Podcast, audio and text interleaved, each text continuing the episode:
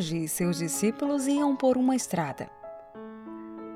E quando passavam por uma ponte, viram um escorpião sendo arrastado pelas águas. O monge correu pela margem do rio, meteu-se na água e tomou o bichinho na mão. Quando trazia para fora do rio, o escorpião o picou.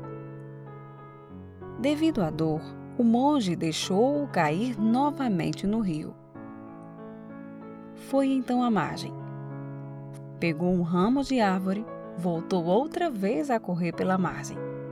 Entrou no rio, resgatou o escorpião e o salvou. Em seguida, juntou-se aos seus discípulos na estrada. Eles haviam assistido à cena e o receberam perplexos e penalizados. Ao observar a cena, um dos seus discípulos exclamou: Mestre, o senhor deve estar muito doente. Por que foi salvar esse bicho ruim venenoso? Que se afogasse, mestre, seria um a menos.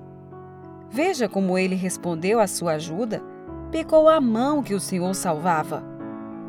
Não merecia sua compaixão. O monge ouviu tranquilamente os comentários e respondeu: Ele agiu conforme sua natureza, e eu, de acordo com a minha.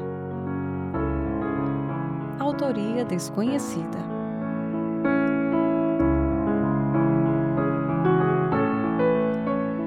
Quem tem amor dentro de si tem vontade de ajudar o próximo tem pressa de aliviar a dor do outro. Nem sempre ganhará um obrigado, mas enriquece sua alma.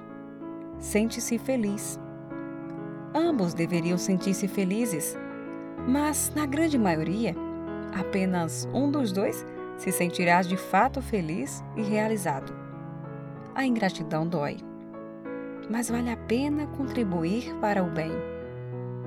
Você já tentou ajudar alguém e foi maltratado, xingado ou julgado? Ter compaixão é para os fortes. Que possamos ter a doce e sábia habilidade do monge mordido. Não permitir-se contaminar pelo veneno da ingratidão. Você que é bom e faz o bem ao próximo sua atitude é nobre e embeleza não apenas quem recebe sua ajuda e generosidade, mas ilumina este mundo com sua bondade, sua natureza divina. Então não deixe que te provem o contrário, seja no convívio familiar, nas amizades, no trabalho e em sociedade. Seja o diferencial. Seja um pedacinho do céu na vida do outro.